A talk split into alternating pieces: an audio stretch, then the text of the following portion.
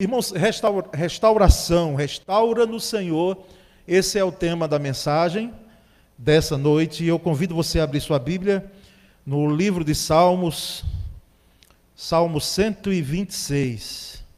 Nós vamos fazer essa leitura. Salmo 126. Nós já somos afeitos a pregar nesse salmo, e eu lembro de uma última pregação que eu fiz aqui, ou foi última ou foi penúltima, onde nós, inclusive, colocamos um vídeo sobre o deserto do Negev, o Negueb, né, também tem essa pronúncia. Aquele vídeo muito impactante, não é de um deserto mesmo, deserto Negev, num período seco, deserto totalmente, depois se transforma num jardim florido mesmo, num, num manancial, como nós acabamos de ouvir. Hoje não vai ter o vídeo, mas vai ter a palavra, só que é importante para nós relembrarmos esse texto maravilhoso. Então, Salmo 126, os irmãos acompanham a leitura sendo projetada aí na, na tela ou na sua Bíblia. Quando o Senhor trouxe os cativos de volta a Sião, foi como um sonho. Então a nossa boca encheu-se de riso e a nossa língua de cantos de alegria. Até nas outras nações se dizia: O Senhor fez coisas grandiosas por este povo. Sim, coisas grandiosas fez o Senhor por nós. Por isso estamos alegres. Senhor, restaura-nos, assim como enches o leito dos ribeiros no deserto. Aqueles que semeiam com lágrimas, com cantos de alegria colherão. Aquele que sai chorando enquanto lança a semente, voltará com cantos de alegria, trazendo os seus feixes. Amém. Glória a Deus, graças a Deus. Nós, irmãos, nesse século 21, dessa geração de um tempo para cá, não somos afeitos à restauração, não. E eu vou explicar por quê. Antes, nós tínhamos, quando adquiríamos objetos diversos, o costume de, quando quebrasse, restaurar, consertar. Vez por outra, eu, eu vejo alguma empresa, por exemplo, um tempo desse, passando aqui por perto, pronto socorro do tênis, não é? E outras que vêm, restauração de objetos antigos, mas não, é, não faz parte muito mais do nosso da nossa geração aqui não. Porque naturalmente quando as coisas quebram, o que é que nós já somos tendenciosos a fazermos? É comprar novo. E aquilo que era antigo, que está quebrado, vai para o lixo mesmo. A não ser que você deixe casa como uma relíquia porque faz parte da família, foi a avó que deu, faz parte, enfim. Mas é natural esse comportamento da nossa sociedade, porque nós vivemos uma sociedade descartável. Nós descartamos as coisas. Lá em casa, os irmãos mais velhos, dentre eles tem um aqui, que papai era um técnico em refrigeração, não é? E foi um dos primeiros a lidar com geladeira aqui em Aracaju. E meus irmãos mais velhos aprenderam, lidando com o papai, aprenderam, foram fazer curso, não, o curso era dentro de casa, não era, Fernando? O curso era com o papai mesmo, lidando ali, aprendendo, mas hoje nenhum deles está atuando, porque pegaram a clientela ainda de pai, e uma clientela boa, não é fiel, mas deixaram de consertar, porque eu conversando com um deles, disse, olha, não vale a pena mais, porque quando a gente dá o valor, o cliente não é, é praticamente a metade quase do, do, do objeto, né? do produto, e aí o cliente prefere comprar um novo. Então, restauração para nós hoje é algo assim do passado mesmo. Mas não deve ocorrer na vida espiritual, na nossa vida, na vida matrimonial, de casado, enfim. Não deve haver nos relacionamentos esse, esse entendimento, irmãos, porque restauração é algo que precisa ocorrer constantemente. A necessidade da restauração, basta ter algo que se quebre e que a gente não pense que ali é o final e junte os cacos e jogue fora. Não. Principalmente num sentido espiritual da coisa. Então, esse salmo aqui nos leva a refletirmos sobre isso. Hoje é o primeiro domingo, entenda isso, do último trimestre desse ano de 2020. Antes se pensava assim, eu já ouvi e pensei assim também. Quando o ano chega ao meio, ele rapidamente termina. Há um ditado aqui no Brasil que, quando na realidade as coisas começam a acontecer, é depois do carnaval. Mas também, quando chega ao meio do ano, parece que é uma celeridade maior de se chegar ao mês de dezembro, ao final de ano. E esse ano, particularmente, a realidade é que nós passamos pela metade deste ano de forma célere. Passamos correndo numa velocidade enorme. Eu não sei se ocorreu com você, mas pelo menos comigo, lá em casa, eu às vezes tinha que perguntar que dia é hoje. Não é? Aconteceu com mais alguém, eu estou sozinho nesse caminho. Que dia é hoje? Porque a gente perdeu a, a dimensão do tempo no isolamento e que não está solto, não, a porteira não está aberta. Ainda precisamos ter muito cuidado mesmo, porque, irmãos, não podemos. Nós não entendemos bem isso aí. O que está ocorrendo? Vamos saber, espero, depois, passado tudo isso, que se haja uma explicação desse momento único que nós, enquanto geração, no mundo, estamos passando, mas nós perdemos até a dimensão do tempo. E justamente isso nos faz pensar de que é necessário fazermos um balanço pós-pandemia. Fazermos um balanço da nossa vida, da nossa trajetória durante esse ano mesmo, de 2020. Fazermos esse balanço. E nada melhor do que começarmos com a ajuda desse Salmo 126. O Salmo 126, ele vai nos ajudar a começarmos a fazer um balanço desse período que nós estamos agora com essa retomada, não é? Vai nos ajudar sim. Por isso, irmãos, nós entendemos que nesse salmo nós devemos olhar esse passado que nós vivenciamos, e alguém já disse que passado é ontem, não é? Foi ontem. O passado já passou. O hoje, amanhã já será passado também, mas eu me refiro ao passado quando nós não estávamos nesse período, quando nós não tínhamos esses cuidados que são importantes agora, quando nós tínhamos uma outra dimensão de vida e às vezes até negligenciávamos coisas importantes no nosso dia a dia que nós teremos que lidar daqui para frente. Esse povo aqui, irmãos, o povo de Israel, ou o povo judeu, ele passou 70 anos de cativeiro cativeiro de uma terra distante, que era a Babilônia, porque os povos antigos eles tinham formas de lidar. Uma delas era matar mesmo todo mundo quando se invadia o território. Às vezes se deixava só as crianças, às vezes se deixava apenas as mulheres, mas os homens iam embora, naturalmente, mortos, para que toda a força, toda a mente, todo o cérebro que pudesse pensar em revidar aquele ataque ali não tivesse vez. E tinha ah, os babilônios que tinham a prática, junto com Nabucodonosor, da, o rei Dario, enfim, eles poderem transportar mesmo para a sua terra para desaculturar e aculturar-se a forma deles pensarem muitos dos povos, muitas das pessoas, dentre elas os, os jovens e alguns outros. Então, esse povo passou 70 anos numa terra distante. Tem gente aqui que não sabe o que é isso, inclusive eu. Passar 70 anos, não literalmente você em sua vida, mas enquanto povo. Já pensou, nós somos transportados para transportados um local onde a cultura não é nossa.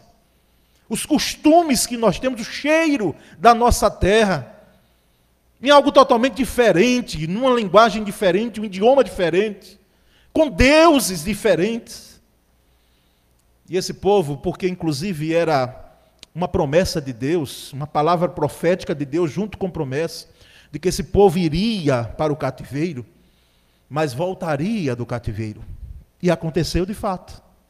Deus levantou Ciro, que era um homem que não tinha vínculos com Deus. Levanta Ciro e faz com que Ciro pudesse fazer um decreto de retorno. O povo começasse a voltar para a sua terra, para Israel. E esse povo volta. E esse salmo é feito justamente dentro desse período. Deus tirou o povo do cativeiro com mão forte e poderosa.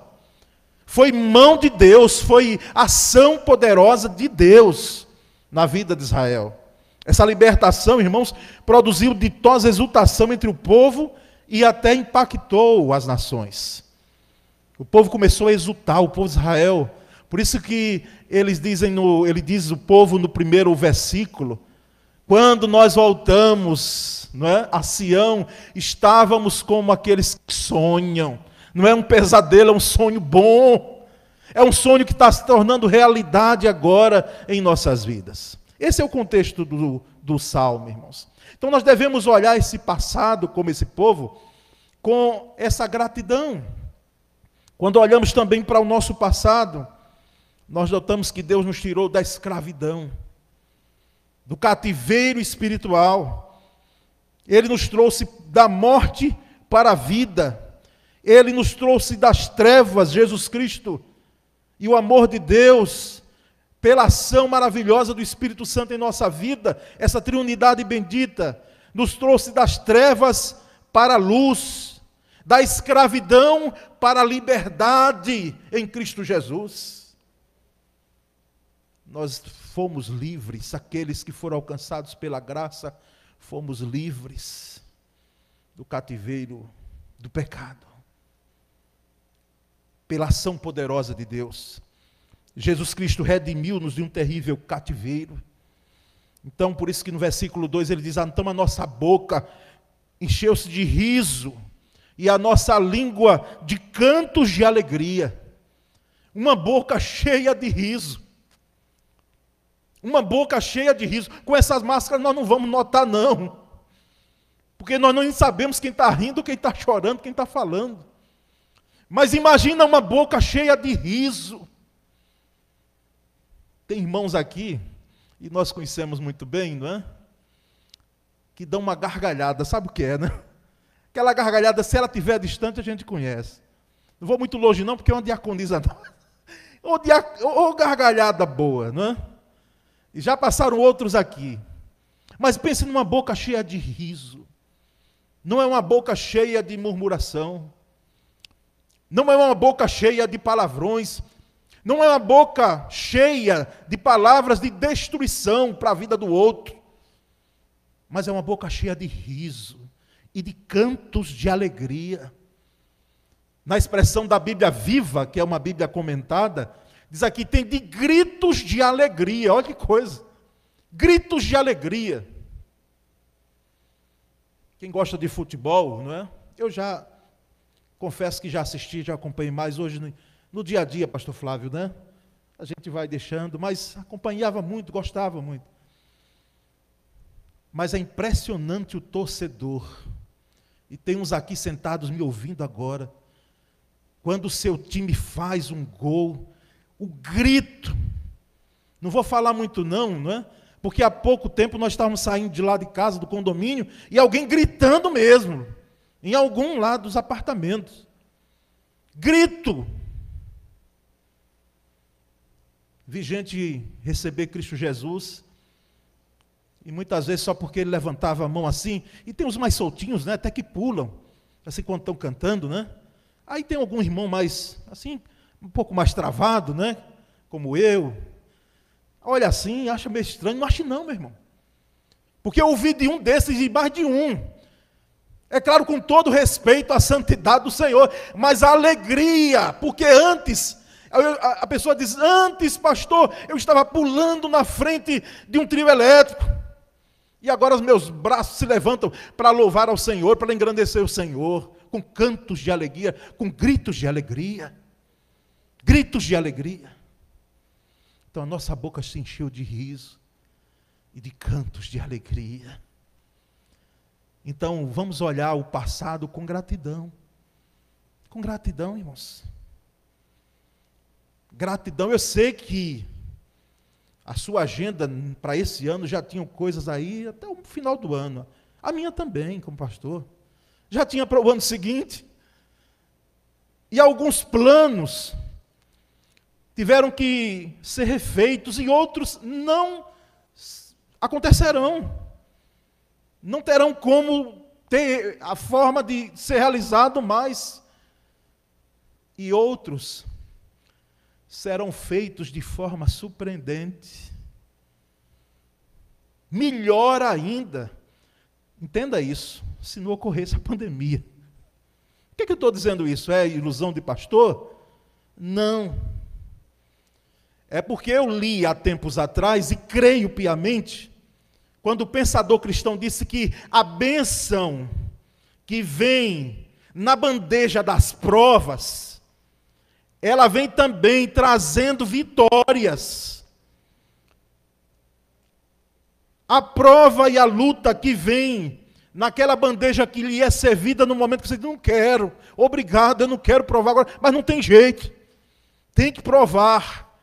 É aquele tipo de remédio que você, mãe, tem que dar ao filho mesmo de todo jeito, mesmo chorando, mas ele tem que tomar. É aquela vacina que você não quer, mas não tem jeito, tem que tomar, mesmo que ela doa. Mas ali vem também a bênção, a bandeja que vem as provas, vem também as bênçãos do Senhor. Vem sim. Mas há um segundo aspecto, irmãos, em relação a esse salmo, desse balanço, né? É que nós devemos olhar o passado com gratidão e devemos olhar o presente, esse momento atual agora, com súplicas. Por isso que ele diz no versículo 4: Restaura no Senhor. É a súplica do salmista.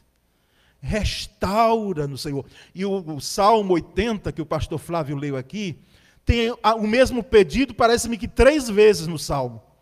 Restaura no Senhor, restaura no Senhor, restaura no Senhor. Irmãos, o salmista voltou os olhos do passado para o presente.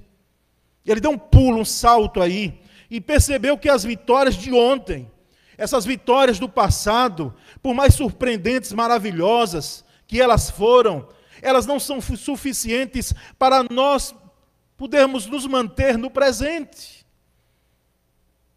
Nós precisamos de novas experiências e novas histórias, de novos testemunhos. Os testemunhos do passado, eles estão valendo, sim. Eles estão valendo.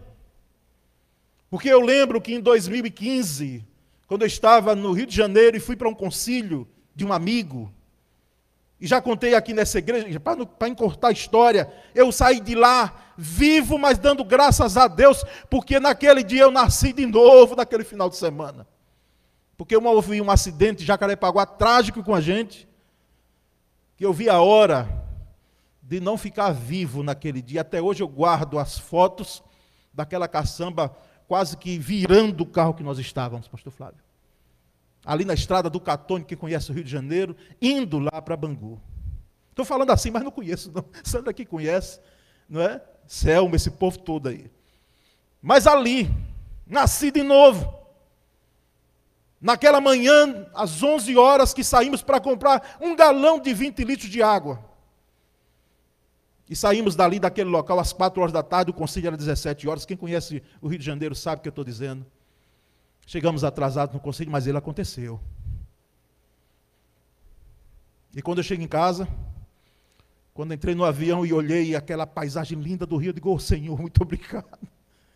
Muito obrigado porque eu nasci de novo. Eu nasci de novo, nasci de novo. E chego em casa, aí Sônia me dá a notícia, a bendita notícia, da suspeita da gravidez de Isaac. Parece que eu estou grávida. E aí fez teste. Eu digo, meu pai, como é que esse menino ia viver sem o pai, sem a presença do pai? Não é? Se esse pai falece lá no Rio de Janeiro. Mas, irmãos, por mais que eu conte isso aqui, eu preciso ter experiências novas, novos testemunhos. As experiências do passado, elas são importantes, elas são fundamentais na história da nossa vida. Eu não estou falando de conversão, porque essa aí Essa você tem que contar todos os dias e pensar e agradecer todos os dias. Mas estou falando do dia a dia nosso que nós enfrentamos, nós precisamos, irmãos, entender que esse mesmo salmista, que estava exultante com a libertação do cativeiro, agora ele, ao contemplar a realidade presente, ele clama por restauração. Restaura-nos, Senhor, restaura-nos, Senhor. Como é que nós vamos voltar da nossa terra? Nós estamos aqui desaculturados, tanto é que alguns dos profetas, dentre eles o profeta Ageu, ele vai bater firme, usado pelo, por Deus, porque alguns dos, de Israel queriam ficar justamente em Babilônia. E quando voltaram, estavam construindo suas casas luxuosas em Jerusalém, mas o templo, a casa de Deus, estava em ruínas. Já totalmente desconectados com aquela, aquele centro de adoração que eles tinham antes. A realidade, irmãos, é que nós não podemos viver do passado, né? O passado é importante, mas nós não podemos viver dele. Tempo desse a gente vai lendo algumas coisas e algumas coisas boas. Alguém disse: Olha, se você vai viver do passado, você vai fazer como aquele motorista que se fixa no retrovisor, e para quem dirige aqui sabe, de que retrovisor não foi feito para a gente estar tá olhando direto para lá. Em vez de olharmos para frente, nós estamos olhando o retrovisor, pelo que ficou lá atrás aquilo que causa talvez saudade, nostalgia, que ficou lá atrás, a gente está lá preso no retrovisor olhando. Que pena, já foi. Oh, meu Deus, como eu era feliz e não sabia. Em nome de Jesus, nessa noite, pela autoridade da palavra de Deus, você vai lembrar do passado, eu e você nós vamos lembrar, mas nós não vamos lembrar como se fosse a última experiência na nossa vida. Há um cantor batista nosso, chamado Fernandinho, né? Grandes coisas estão por vir, grandes coisas vão acontecer neste lugar. Grandes coisas estão por vir, grandes coisas vão acontecer aqui dentro de mim, aí dentro de você, aqui neste lugar, aqui em nossa cidade, aqui no Brasil, aqui no mundo. Grandes coisas estão por vir. Então, Tira o olhar do passado em nome de Jesus, não fique preso a ele, não. Nós não podemos viver do passado. Por isso a necessidade da súplica ardente restaura no Senhor. Restaura no Senhor. Esta restauração, irmãos, é uma obra de Deus, não é nossa. É obra exclusivamente de Deus. A cooperação que podemos dar é entender que nós nos quebramos. Nos quebramos. Estamos os cacos apenas. E por um milagre de Deus, Ele é quem vai restaurar. Ele vai restaurar, Ele não vai jogar fora. Quem joga fora, eu e você que descartamos relacionamentos por causa de uma intrigazinha. Quem descarta muitas vezes as coisas somos nós, mas Deus não. Aquele que vem a mim, de maneira nenhuma, o lançarei fora. Nós é que descartamos. E não diga isso lá dentro de você, não, pastor, eu. O senhor está julgando, vem com essa para mim. Nós descartamos, facilzinho. Basta que mexa nos seus calos. Basta que mexa com seus brios. Com meu e com seus. Mas Deus não, cheio de amor, cheio de graça. Por isso que não tinha tema melhor para esse ano. Ele nos amou e amou mesmo. Amou mesmo. Vá dizer para uma mãe do maior assaltante, delinquente do mundo, que o filho dela não presta. Vá dizer isso. Só ela em perfeito juízo ela vai dizer, e desconectando a questão materna, porque eu já vi mãe dizendo assim, mas é meu filho é meu queridinho, não é? É o amor materno que muitas vezes alguém diz que é cego, mas não é porque saiu de dentro dela. E o amor é tão grande, é algo inexplicável. Essa restauração é obra de Deus, irmãos. E ela possibilita um novo vigor espiritual. Um novo vigor espiritual. Confesso aos irmãos, eu gostaria de ter duas agendas presenciais na PIBA, mas não gostaria de ter mais uma num período de pandemia. Eu vou repetir para você entender muito bem o que eu estou dizendo.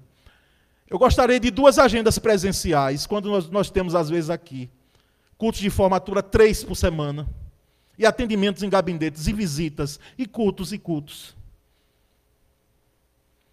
Mas uma não no período de pandemia, porque é estressante. A gente fica imaginando, meu Deus, onde é que estará o irmão que eu não posso, nessa correria, nem ligar para ele. E muitas vezes eu preciso ligar para alguém. Eu preciso ligar, eu preciso fazer uma conexão, porque tem uns que se aproximam mais, mas outros estão lá e, e nós, pastores, precisamos chegar.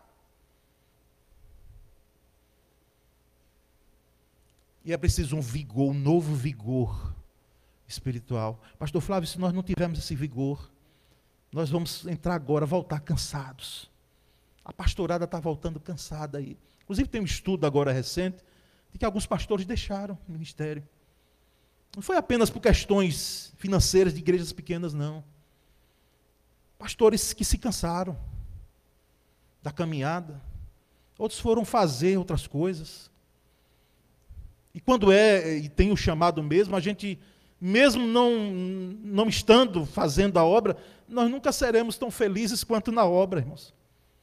E precisamos estar atentos a isso. Então, um novo vigor espiritual é o que você precisa também. Um novo vigor espiritual. Deus transforma, irmãos, nossos vales em mananciais cheios de vida. É assim e foi assim no deserto de Negev, naquele vídeo. Transforma os nossos desertos em mananciais, verdadeiros mananciais. Então, olhe o presente, esse presente aqui, com súplicas. Restaura-me, Senhor, restaura-me, Senhor, revigora-me, Senhor, me ajuda, Senhor. São súplicas. Olhe o passado com gratidão e olhe o presente com súplicas. Nós precisamos suplicar. Suplicar ao Senhor. Não parar de suplicarmos. Mas há um terceiro e último aspecto, irmãos, que esse salmo nos, nos ajuda a fazermos um balanço desse período. Nós devemos olhar para o futuro com esperança. Com esperança. Os versículos 5 e 6 deixam isso muito claro. Depois de olhar para o passado com gratidão e para o presente com súplicas, o salmista agora olha para o futuro com esperança. Esperança. E eu fazendo uma devocional, que inclusive enviei para alguns aqui, sobre esperança, aquela experiência que Nelson Mandela, líder político, no contexto do apartheid, vale a pena repetir aqui, ele preso, a filha de Mandela leva a, a filha dela, neta de Mandela, porque na cultura tribal de Mandela, o avô coloca o nome da primeira neta. E é preciso essa mulher ir até a prisão, porque não é permitida a saída de Mandela da prisão para visitar sua neta. E quando ele pega essa neta nos braços, negros, calejados, ele coloca o nome dela de Zazive. Zazive. Zazive significa no dialeto de Nelson Mandela, esperança. Esperança. E Philip Jansen, no, no livro que eu li esse relato, diz que Nelson Mandela disse: Minha neta, você vai viver um outro momento que o seu avô não está vivendo. Um contexto onde as desigualdades raciais elas não serão como estão agora. Zazive, esperança. Nós devemos olhar o futuro com esperança. O, o amanhã, irmãos, que é amanhã mesmo, pertinho. será de semeadura e de investimento. Alguém me disse nesse período, no início da pandemia, porque dizer agora é até fácil. Mas no início, alguém entendido nessa área aí, disse, pastor, olha, vamos passar a pandemia, vamos ter perdas, mas quem tiver capacitação, habilidade, tiver, enfim, estiver preparado, porque em vários contextos a crise ela gerou crescimento, aí nós vamos, essas pessoas elas vão deslanchar, vão aumentar, elas vão crescer. Oh Senhor, que seja assim também em todas as áreas da nossa vida. Não apenas na área financeira, econômica, daqueles irmãos que dependem e têm uma microempresa, mas seja assim na área espiritual, que nós possamos crescer mesmo. Zazive. É preciso, irmão, sair para semear.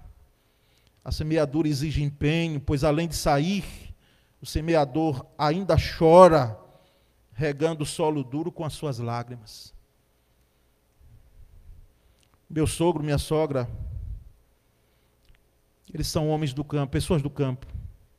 Minha esposa ainda viveu um período do campo.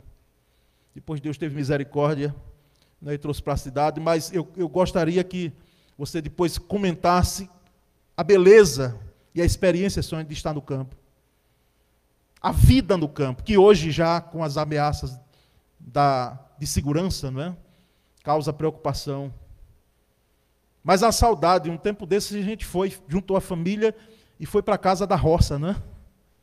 Juntou os filhos todos, vieram todos os filhos, e eu estava lá no meio, não é como parte da família. E foi boa a emoção daquela casa simples, onde tinha o gado, onde tinha o leite, onde tinha o milho. Não era esse milho que a gente compra, era um milho lá moído. Onde tinha o queijo, onde tinha, enfim. Mas nós sabemos, e quem sabe você tem um avô, tem alguém de sua família, um tio, não sei. Ou você mesmo experimentou isso de muitas vezes plantar no seco. E é assim. O sertanejo é um homem de fé. Ele planta no seco. E a maioria, se não todos, diz assim: Nosso Senhor é bom e Ele vai mandar chuva a seu tempo.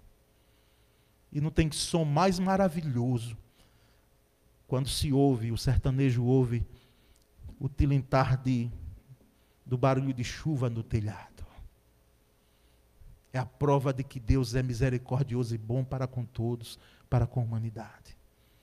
Mas o plantio foi feito exigindo um empenho, exigindo um empenho, um esforço. Quem sabe com choro. As lágrimas, elas molharam o solo que muitas vezes, quem sabe nós Pensamos que não ia brotar nada, mas brotou. Mas brotou. Irmãos, a trajetória da restauração então passa por esses três aspectos. Olharmos o passado com gratidão, o presente com súplicas e o futuro com esperança. Eu gostaria, não sou desse tipo de pastor que diz, repita isso. Já ouviu? Conhece um pastor assim? Pois eu não sou desse tipo. Mas agora eu vou fazer, não é? Agora você vai repetir comigo. Olhar o passado com gratidão, vamos dizer todos juntos? Olhar o passado com gratidão. Mais uma vez. Olhar o passado com gratidão. Olhar o presente com súplicas, juntos. Olhar o presente com súplicas e olhar o futuro com esperança. Vamos dizer, olhar o futuro com esperança. Irmãos, para finalizar, dando os contornos finais dessa mensagem bíblica, como o ano de 2020 será lembrado por nós? Vou descer para você agora. Como o ano de 2020 será lembrado por você? como ele será lembrado. Porque vai passar. E não se engane de que do dia 1 de janeiro pela fé, porque nós temos esperança, esperamos um contexto diferente. Mas não sei que acontecerá daqui para lá. Mas como ele será lembrado? Quando, pela graça de Deus e misericórdia dele, nós estamos aqui no dia 31 de dezembro desse ano. Como ele será lembrado? Eu já ouvi gente dizendo assim: oh meu Deus, que vai embora logo. Que esse ano terrível vai embora logo. Será como o ano da pandemia, o ano das perdas, o ano do luto, o ano da dor, o ano das inquietações, o ano do medo, o ano da desilusão, o ano do desencanto, o ano da crise. Será que vai ser lembrado assim? Meus irmãos, eu não quero minimizar a dor nem deixar de reconhecer as dificuldades deste ano, não quero não. Mas para nós este ano deve ser lembrado não como o ano da pandemia, mas como o ano da misericórdia, como o ano da graça, o ano da fé, o ano do recomeço, o ano da restauração, será lembrado como o ano da restauração em minha vida e em sua vida. O ano de 2020 o ano do recomeço, o ano da restauração de muitas coisas em minha vida. Grandes coisas estão por vir, grandes coisas vão acontecer neste lugar, neste lugar. Amém. Glória a Deus por isso. Restaura no Senhor. Restaura no Senhor restaura no Senhor. Eu quero orar para nós cantarmos. Mas a minha oração vai ser essa e a sua oração essa restaura no Senhor. Ó oh, Deus bendito, exaltado é teu nome nessa noite. Nós louvamos o teu nome, nós engrandecemos, porque como cantamos aqui, não existe outro igual a ti. Não, não há. Não há outro igual a ti. Deus que restaura o povo Deus que faz com que deserto se transforme em manancial, Deus que traz vida onde há morte, Deus que traz luz, luz onde há trevas, Deus que liberta do cativeiro para a liberdade, Oh Deus maravilhoso, exaltado é teu nome nessa noite em nossas vidas. Aceita a nossa gratidão, porque nós sabemos, ó Deus, da importância do passado, mas nós não estamos presos a ele. Nós sabemos que temos que enfrentar esse presente com súplicas, mas ó Deus, nós esperamos o amanhã com zazive, com esperança que provém de ti. Ó Deus bendito, exaltado, pois seja o teu nome, que essa não seja mais uma mensagem, mas que seja seja uma mensagem que marque a nossa vida, para que possamos dar início ao recomeço de restauração em muitas áreas de nossa vida. Nós te agradecemos, nós te louvamos, nós te bendizemos, nós te exaltamos, ó Deus de Israel, e nós oramos em